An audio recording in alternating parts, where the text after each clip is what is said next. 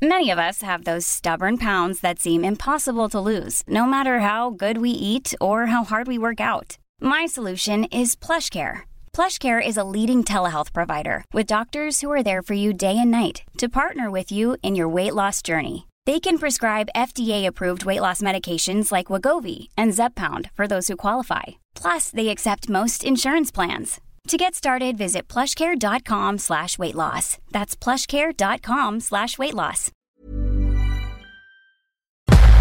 Entrevista.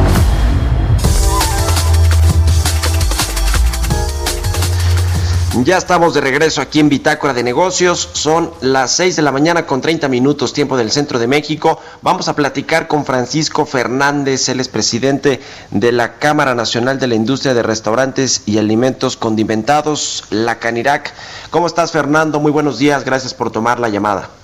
Hola Francisco, ¿cómo estás? ¿Cómo estás, Mario? Gusto saludarte. Francisco, perdóname, Francisco, ya te, te, presenté bien y luego se me, se me barrió ahí el nombre. No Francisco Fernández, no presidente de la Canirac. Oye, a ver, cuéntanos cómo está el sector restaurantero, uno de los más afectados por la el cierre de las actividades, el confinamiento derivado del COVID-19, estos eh, siete, ocho meses que hemos vivido con la crisis sanitaria. ¿Cuál es el saldo que ha arrojado este cierre de actividades para el sector restaurantero?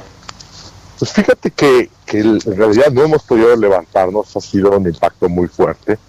Primero, como sabes, estuvimos cerrados muchos días, eh, no solamente en la Ciudad de México, sino a nivel nacional. Y después el regreso a la realidad pues, ha sido un regreso muy triste, porque existe no solamente esa epidemia de, de, de contagios, sino la epidemia de miedo a asistir a lugares públicos, cosa que lo entendemos perfectamente bien, pero eso lo que ha provocado pues, es una una crisis en este gremio donde hoy todavía no llegamos a alcanzar ni la mitad de las ventas con las que teníamos eh, comparativas con el año pasado. Y al final, 2020 será, la, será una pérdida total de un 60 promedio, 60% en promedio de las ventas con el año anterior. Entonces, pues es una realidad eh, pues muy triste, muy devastadora, a veces increíble, porque cuando damos los datos de que perdimos 90 mil unidades económicas en el país, pues parecen muchas, pero en realidad no olvidemos que en el gremio restaurantero son 600, o había, mejor dicho, antes de que iniciara esta pandemia, 600 mil unidades económicas y 2 millones y mil empleos directos.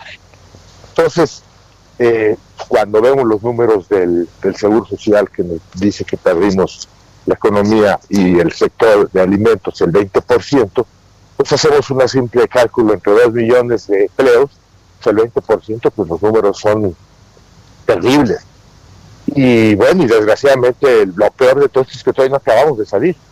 A hoy nos encontramos todavía en medio, nos preocupan los datos que ya llegamos al invierno y, y pues esperamos que esto pues esto no siga creciendo, ¿no? Un contagio mayor ya sería peor todavía. Uh.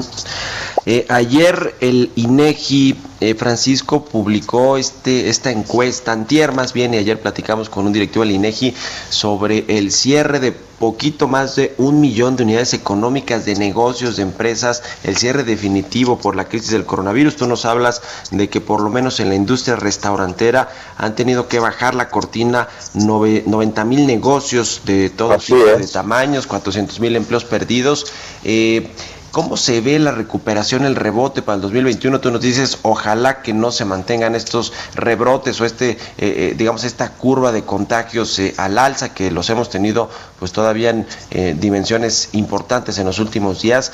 Más allá de si llega la vacuna, si comienza la normalidad o la nueva normalidad, cuando se comienza a aplicar la vacuna, ¿qué esperar para el 2021 con el rebote de la economía, Francisco? Fíjate que yo creo que hoy, desgraciadamente, tenemos que aprender a gestionar a muy corto plazo, porque las cosas eh, hoy no, no la vemos de otra manera. Mira, hoy en algunos lugares se está regresando al semáforo rojo a medidas más restrictivas. Eh, ayer mismo en Nuevo León hubo un nuevo recorte, digamos, a las actividades de la comunidad y obviamente de los restaurantes para los fines de semana. En la Ciudad de México, pues nos mantenemos, digamos, eh, prendidos de un hilo con el eh, con el semáforo naranja, pero sabemos que hay nuevas restricciones. Eh, para los restaurantes las restricciones serán dejar de utilizar la música a partir del próximo lunes en la Ciudad de México, pero pues son restricciones finalmente. Entonces el, el, panorama pues hoy no se ve no se ve sencillo, por eso nosotros como gremio la candidata y las organizaciones que la conforman, lo que estamos haciendo es enfocándonos en exhortar a toda la a toda la comunidad, a todo nuestro gremio a que hagamos un esfuerzo mayúsculo para que se cumplan los protocolos de higiene, de la sana distancia, del uso de caretas, de la mantener los espacios sumamente limpios, porque sabemos que no hay otra manera o hay mejor manera de poder afrontar esta crisis, porque si los contagios aumentan y regresamos a un cierre, lo que platicábamos ayer, si eh, en la primera ola, cuando a inicios, mediados de marzo, eh, nos agarraron mal parados, ya traemos una tendencia a la economía, pues no estaba en sus mejores momentos, pero estábamos parados, tales mal parados, pero estábamos. Ahora, si regresa, pues nos agarrarían hincados. Entonces los efectos serían muchísimo más devastadores, porque al inicio, en marzo, pues todavía tenemos la tendencia del flujo de efectivo positivo, todavía traíamos, pues vamos, los resultados habían sido siempre buenos, pero hablando ya ahora en diciembre, pues ya no es lo mismo. Ya no es lo mismo porque no nos hemos recuperado. Los, eh, los de, alguna manera la economía que teníamos guardada ya se acabó. Se ha pensado en las relaciones, obviamente, con los socios comerciales, proveedores. Eh, se ha perdido gente en el camino y eso es terrible. Terrible porque no solamente se pierde eh, la relación con seres humanos, la familia, sino además el tema de capacitación después de muchos años de haberle invertido, pues también se pierde. Entonces vemos un panorama que, que futureamos, pero no queremos. Entonces nos enfocamos en decir cómo evitamos que en el futuro nos alcance, como recuerdas ese libro, no, no, no esa película, cuando el futuro nos alcanza. Tenemos que evitar a como dé lugar que ese futuro llegue, porque el escenario es, devastador. Entonces enfoquémonos todos a, a pensar en cómo no llegamos y pensamos en un color más positivo porque si no, no, me imagino ese México. Las vacunas, como bien decía hace un momento, pues no podemos, no podemos ni siquiera pensar, según lo que hemos escuchado todos, pues ya están o vendrán algunas, algunas vacunas, pero claramente insuficientes para una población como la de nuestro país. Sí, claro. Ahora, eh, más allá de lo que está haciendo el gobierno federal para contener la pandemia del COVID-19 y de que nos llegue la vacuna en los próximos eh, las próximas semanas en los próximos meses para, para pues eh, controlar a través de la aplicación de la vacuna eh, la, pues la, el virus la pandemia la enfermedad del COVID-19 cómo ves la política que está llevando a cabo también se está llevando a cabo a nivel estatal a nivel local porque como nos nos revela el INEGI y el Instituto Mexicano de Seguro Social en términos de empleos y de unidades cerradas las entidades más afectadas son las de vocación turística el caso de Quintana Roo el caso de Baja California, donde pues se ve que la crisis pegó más fuerte y el sector de los servicios, donde está eh, el sector restaurantero, pues ha sido de los más afectados. ¿Qué opinan de la política de, eh, contracíclica que han efectuado, que han llevado a cabo los gobiernos locales, Francisco? Pues mira, en realidad lo que nosotros vemos es, primero, y a todos los gobiernos, nosotros, con, porque tenemos la, la que está presente en todo el país, eh, nuestras relaciones tenemos que cuidar sobre todo primero la salud. Hay que tomar medidas inteligentes porque creemos, es una opinión de la gente con la que nos hemos rodeado, que solamente medir el número de camas no es suficiente. Tenemos que aprender a medir de otra manera cómo contrarrestar eso. Por ejemplo, se está instituyendo ya el pedirle a, todo la, a toda la gente, a todos nosotros, que usemos el código QR para llevar un tracking de dónde está, dónde está la movilidad de la gente y poder encontrar dónde se están generando nuevos brotes. Ahora, por un lado, lo que acabas de contar, en sectores, en las, en ciudades, destinos turísticos o ciudades de vocación turística, pues sí se está viviendo una, una situación muy, eh, muy tensa, muy, muy compleja, porque a diferencia de la influencia del 2009, digamos que el país receptor de, turistas que, que, estaba dañado, pero el país emisor que es Estados Unidos, no. Pero en este momento, desgraciadamente, digamos que los problemas están en ambas fronteras. Y la situación se está tornando muy compleja. Y lo que muchas veces comento, si analizamos el caso de Cozumel. Cozumel, un destino turístico que en donde presumía recibir el mayor número de cruceros en el mundo. Imagínate una ciudad que de pronto desde marzo no recibe un solo crucero. Sí, sí, sí, terrible. Entonces, imagínate la afectación. No llegó nadie desde marzo. Entonces, eh, pues prácticamente se le acabó el año ya, porque pues estamos en diciembre, Mario, que cuando me dicen ya se va a acabar, ¿cómo? Ya se acabó diciembre. Entonces, ese tipo de, de destinos, pues una situación sumamente compleja. Y de alguna manera yo también entiendo cómo los gobiernos estatales eh, están tratando de revertir esa tendencia, porque yo, por ejemplo, cuando me decía, oye, ¿qué pasa si decimos a las personas que cierran? Y, oye, eh, nosotros somos un órgano de representación.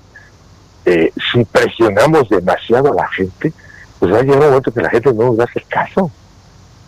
Porque ¿qué, le voy a decir? Este, muérete de hambre, pues no, no lo va a hacer. Por eso tenemos que contrarrestar con medidas inteligentes.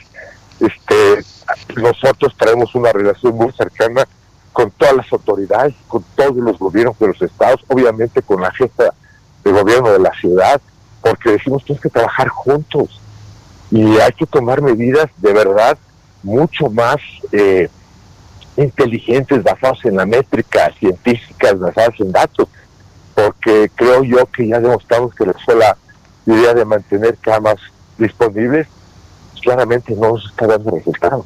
Sí, sí, sí.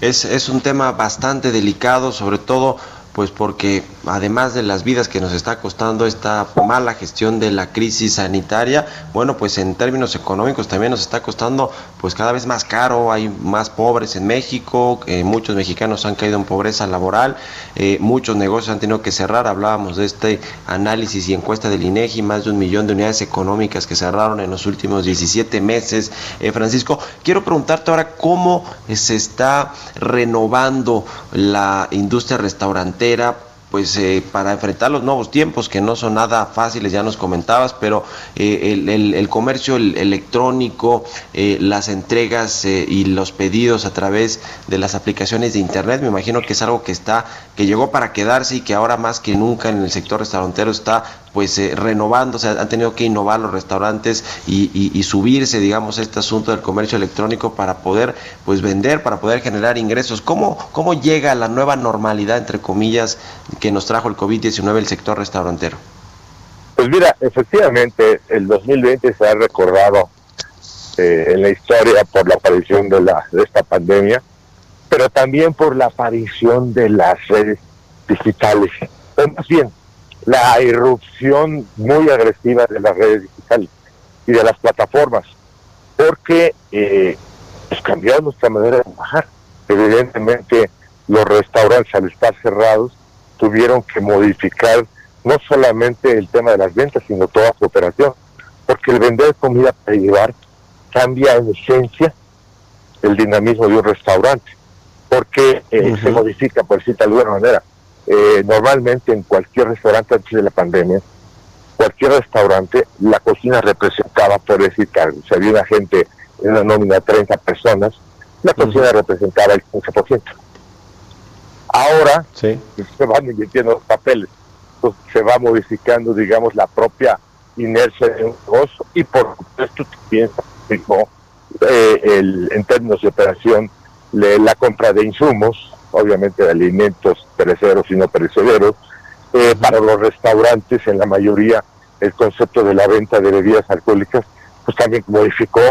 Y si tomamos como ejemplo el caso de la Ciudad de México, pues obviamente más, eh, porque tenemos una ley seca en la Ciudad de México y a partir de las 7 de la noche no puede haber eh, consumo de, bebidas alcohólicas dentro de los restaurantes. Entonces hay nuevas variables, nuevas variables. Eh, por ejemplo, la manera en la que muchos restaurantes también o cadenas se anunciaban a través de espectaculares y revistas, pues también ha habido un cambio dramático en la manera de anunciarse y todos se han, hay una muy buena parte que se está yendo a través de toda la comunicación, a través de redes digitales, a través de la radio, porque la gente dejó de salir ver espectaculares, y si te fijas hay una cantidad de espectaculares que están sin uso. Entonces, claro. cambió todo. Digamos que la operación de un restaurante hoy es totalmente diferente como la teníamos. Y, en muchos casos, por eso hubo también, o ha habido tantas eh, quiebres de restaurantes, porque no en nuestro ADN no estaba eh, el tema de la comida para llevar.